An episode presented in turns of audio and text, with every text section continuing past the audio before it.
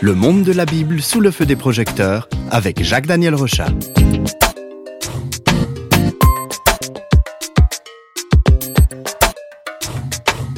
Dans cette série d'émissions Flash Bible, nous partons à la découverte de la Bible.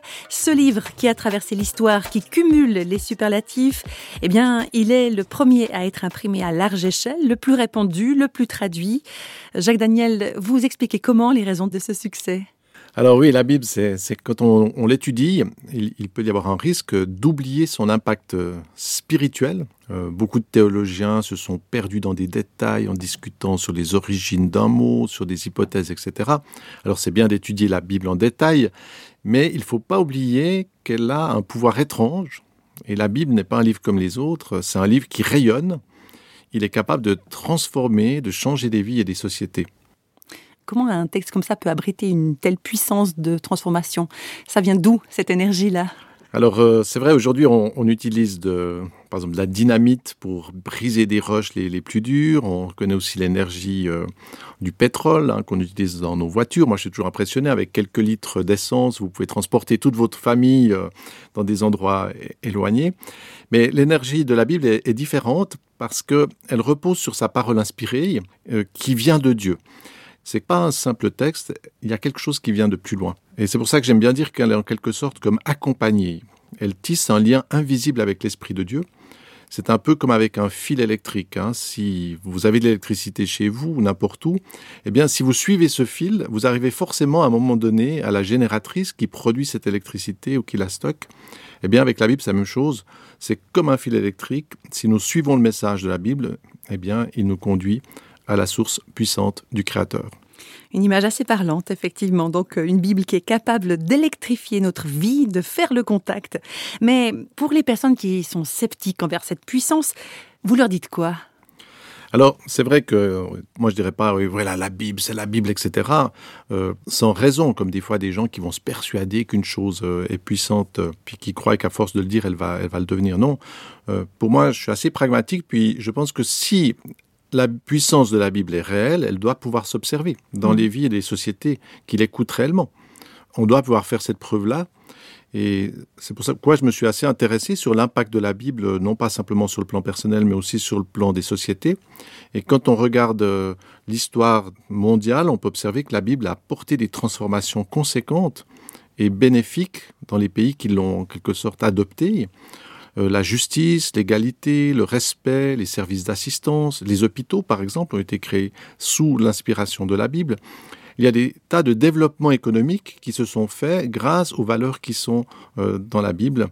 Donc la Bible a cette capacité effective qu'on peut mesurer quand, bien sûr, elle est, réellement euh, acceptée. Hein. Oui, j'allais dire, il y a quand même des interprétations de la Bible qui ont aussi conduit à des, des, à des horreurs, faut le dire. Alors c'est vrai que c'est souvent ce qui reste, puis moi-même je suis très sensible aux, scandales qui se sont produits, hein, quand on a vu des gens qui ont, pris en quelque sorte le, message de la Bible comme en s'éloignant de la pensée de Dieu, et puis on voit dans l'Église où l'Église a été euh, à certains moments tyrannique, absolument abominable. Et puis en même temps, des fois, aujourd'hui, ces scandales, qui sont tout à fait contestables, masquent un petit peu tous les profits qui ont été apportés. Quand on va dans un hôpital, on ne se rappelle pas que cet hôpital euh, a été initié par des chrétiens, des gens qui ont été touchés par le message de la Bible et qui ont consacré leur vie à, servir les autres. Et ça, c'est des, éléments que l'on doit se rappeler pour mesurer cet impact. Mais c'est vrai aussi qu'il y a des pays qui pourraient se dire chrétiens et dans lesquels il y a peut-être que quelques pourcentages de gens qui suivent vraiment le message de la Bible. Et c'est le cas dans beaucoup de pays euh, qui ont été auparavant touchés par son message.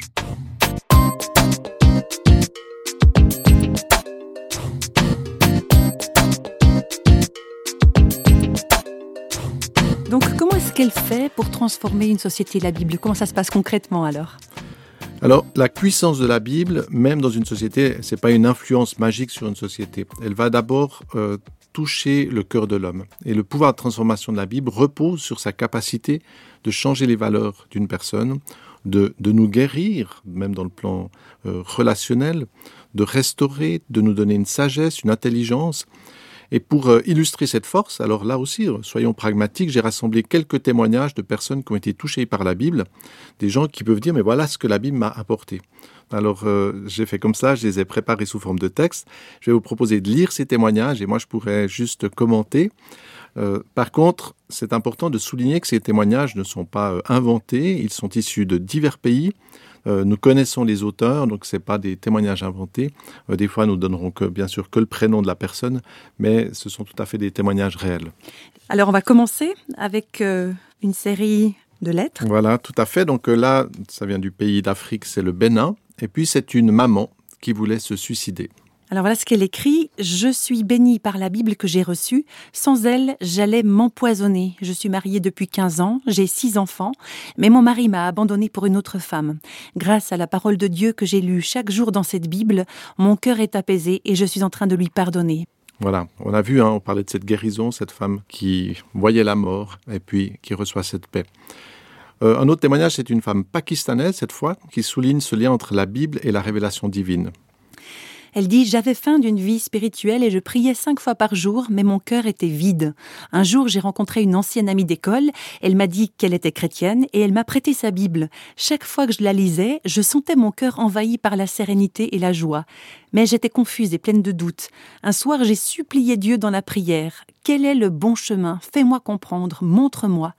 Et la nuit, j'ai fait un rêve. Quelqu'un se tenait à ma droite, près de mon lit.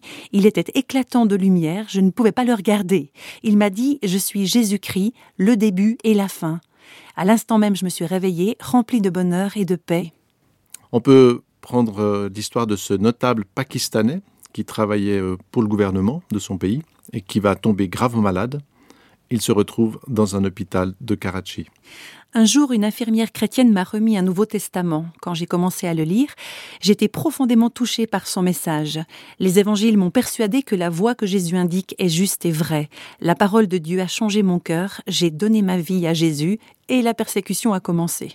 Ah, ça, c'est une réalité aussi, hein oui, dans certains pays en tout cas. C'est vrai que dans plusieurs pays, malheureusement, si quelqu'un euh, se tourne vers le Christ et puis sort de ses traditions ou de, des religions ambiantes, eh bien à ce moment-là, on va commencer à le rejeter. Et ça montre que c'est pas juste une expérience. Euh, c'est pas une lubie. Voilà, c'est pas une lubie. Mm-hmm. si ces gens sont prêts à être persécutés dans certaines familles, euh, ceux qui deviennent chrétiens, on va peut-être même les mettre à mort. Euh, s'ils acceptent cela, ça montre la profondeur de ce qu'ils ont vécu. Mm. On peut prendre l'histoire de cette jeune fille de 24 ans. Elle s'appelle Kiran. Un jour, une amie chrétienne du collège m'a offert une Bible. C'était une révélation. J'ai lu la Bible avec une immense faim. La personne de Jésus-Christ m'impressionnait. En lisant cette Bible, j'ai trouvé enfin la paix du cœur. C'était surnaturel. Euh, c'est vrai que c'est étrange parce que la Bible, ben, comme on l'a vu, ce sont des mots, des phrases, et tout à coup, il y a cette capacité d'apporter la paix dans le cœur. C'est pas la Bible qui le fait, c'est pas le, le, texte qui est magique, qui... mais c'est parce qu'il y a ce lien avec le Saint-Esprit. Et cette personne, euh, elle va découvrir une dimension de paix inouïe. Et ça, c'est un témoignage qui revient souvent. La Bible, vous la lirez, vous n'aurez pas forcément plus de richesse. Par contre, c'est vrai que si vous tournez vers le Christ, euh, cette paix, ça c'est quelque chose qui vous est promis.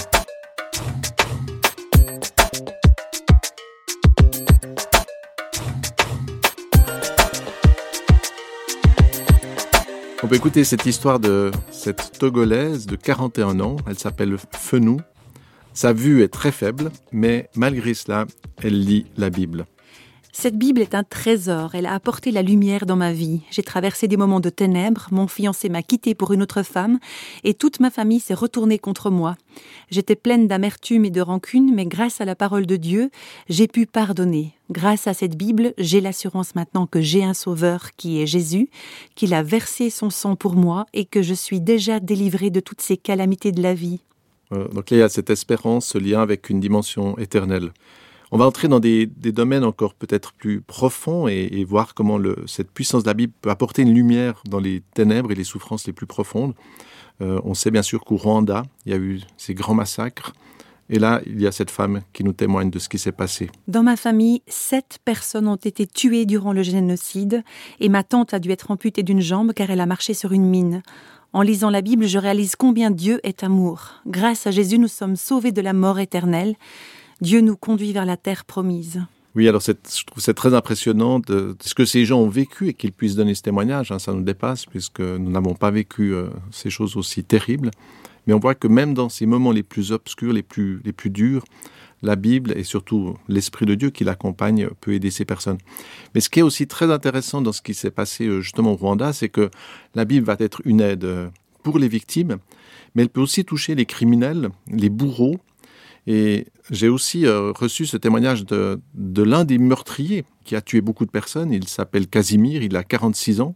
Et grâce à la lecture d'Évangile, il va décider de suivre Jésus-Christ, d'accepter son pardon. Et ça, c'est quelque chose d'aussi très difficile. Hein. Quelqu'un qui a, qui a tué, qui a massacré des femmes, des enfants, et, qui porte cela et qui, à un moment donné, peut accepter le pardon du Christ sur lui. Et puis ensuite, ce qui est très beau, c'est qu'il va demander pardon à la, famille d'une victime. Sa vie change, il passe de la haine à l'amour. Euh, ça, c'est vraiment extraordinaire. Et ce témoignage, eh bien, on peut aussi le retrouver à des milliers de kilomètres de là. C'est le cas de ce taliban qui haïssait les chrétiens. Et un jour, il reçoit un évangile de Luc. Quand j'ai lu ces paroles, je me suis effondrée en larmes. J'avais toujours haï les chrétiens, pourtant l'évangile était merveilleux et plein d'amour. Jour après jour, je lisais l'enseignement de Jésus-Christ et j'ai commencé à aller à l'église. Mes parents se sont opposés à ma foi et j'ai dû m'enfuir. Mais même tout seul, je suis heureux avec Jésus. Sa présence m'émerveille. Je sais qu'il m'a sauvé. C'est assez excellent, hein, ce passage de la haine à cette découverte. Un paysan du Népal, il a 57 ans, et lui, il va parler de la puissance de la guérison. J'ai attrapé la lèpre qui a rongé mes orteils. Je souffrais terriblement des jambes. Pour retrouver la santé, j'allais chez le guérisseur et cinq fois, je suis allée consulter les médecins. J'ai dépensé une fortune, mais la maladie s'aggravait. Mes voisins ne voulaient plus être en contact avec moi. Ils me disaient de toute façon, tu vas mourir prochainement. Et un jour, j'ai entendu l'évangile à la radio. J'ai décidé d'aller à l'église et j'ai reçu Jésus-Christ comme sauveur et Seigneur. C'était il y a huit mois. Depuis, mes douleurs ont disparu, la maladie est stoppée. Et cet homme qui a, vécu cela, et on voit que la lèpre, hein, tous ses problèmes de santé, cet homme va marcher cinq heures pour aller chercher une Bible. Et c'est comme ça qu'on a eu en fait euh, son témoignage. Encore ce témoignage de Gopal, il s'appelle Gopal, un prêtre hindouiste qui habite en Inde. Il va rencontrer une femme qui s'appelait Sapana. Sapana m'a parlé de Jésus, mais je lui ai répondu Je suis prêtre hindou et je veux le rester. Mais une nuit, c'est Jésus-Christ qui m'a parlé directement. Il m'a dit Je veux être le Seigneur de ta vie. Je veux t'utiliser pour annoncer la vérité et la justice. Alors maintenant, je témoigne aux autres du miracle de ma conversion. Voilà, simplement parce qu'il reçoit cet évangile. Ensuite, il y a cette révélation.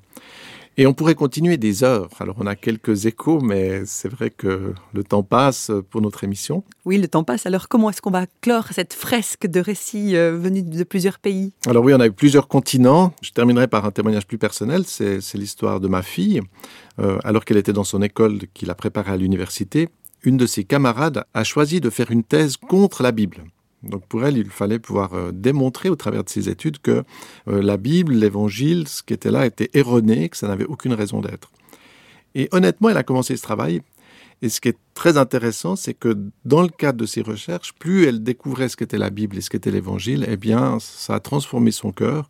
Et elle-même, finalement, on est arrivé à défendre la Bible dans son travail. Et je crois que c'est ça qui est très important. Il y a beaucoup d'idées reçues hein, sur la Bible, mais celui qui s'approche de ce livre avec honnêteté peut avoir vraiment un impact de Dieu dans sa vie, peut tout d'un coup découvrir quelque chose de nouveau. Alors, avis à nos auditeurs, plongez-vous dans son message, peut-être euh, commencez par lire l'un des évangiles, et vous verrez peut-être bien que vous serez vous aussi touché dans votre cœur.